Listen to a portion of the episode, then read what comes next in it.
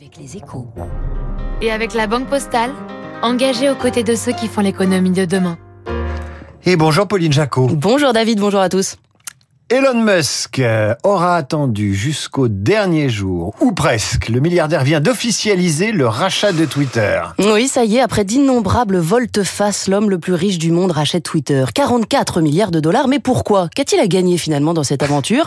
Toutes les péripéties, les rumeurs, les atermoiements, les je t'aime moi non plus version 2.0, cette danse du milliardaire avec son oiseau bleu ont effrayé les investisseurs. En six mois, l'action Tesla a perdu 46%. Le plus fidèle supporter d'Elon Finalement, c'est peut-être lui-même, c'est Musk. Lui, il y croit. Des revenus multipliés par 5, des utilisateurs multipliés par 4.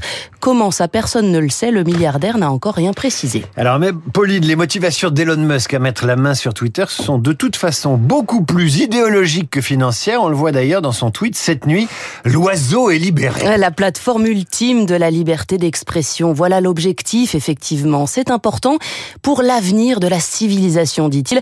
Vous l'entendez le lexique est quasiment messianique. Toutes les opinions doivent exister, toutes sans violence. Musk tente de rassurer sur son absolutisme libertaire, qui ne plaît généralement pas beaucoup, vous le savez, aux annonceurs. Lui, idéalement, il ne veut pas d'exclusion, pas de renvoi de Twitter, sauf pour les faux comptes.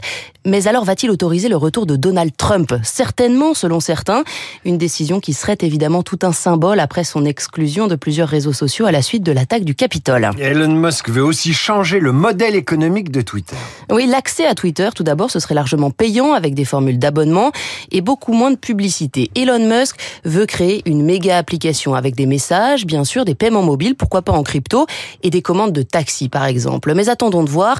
La grande question désormais, c'est l'avenir des salariés Elon Musk a déjà écarté le PDG, trois dirigeants.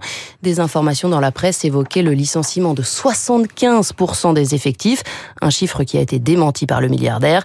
Lui, il devrait s'exprimer aujourd'hui devant les salariés. Merci Pauline pour ce décryptage écho. Dans un instant, le journal, mais tout de suite la météo.